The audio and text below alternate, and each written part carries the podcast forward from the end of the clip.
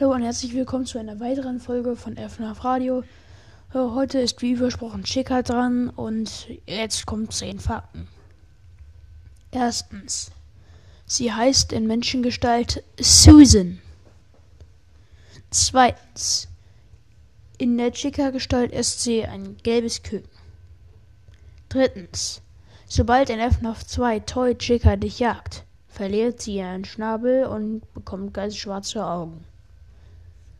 Viertens. Sie hat einen Muffin, der sich auch in FNAF 4 alleine bewegen kann. Fünftens. Sie steht, steht in FNAF 1 immer zu Freddys Rechten. Sechstens. Sie verteilt die Pizza. Das ist die Aufgabe, die sie bekommen hat. Siebtens.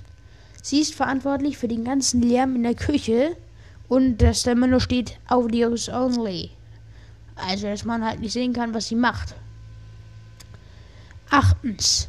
Sie liebt es zu essen. Neuntens. Sie ist am zweitmeisten zerstört.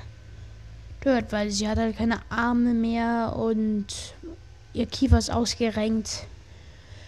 Und zehntens.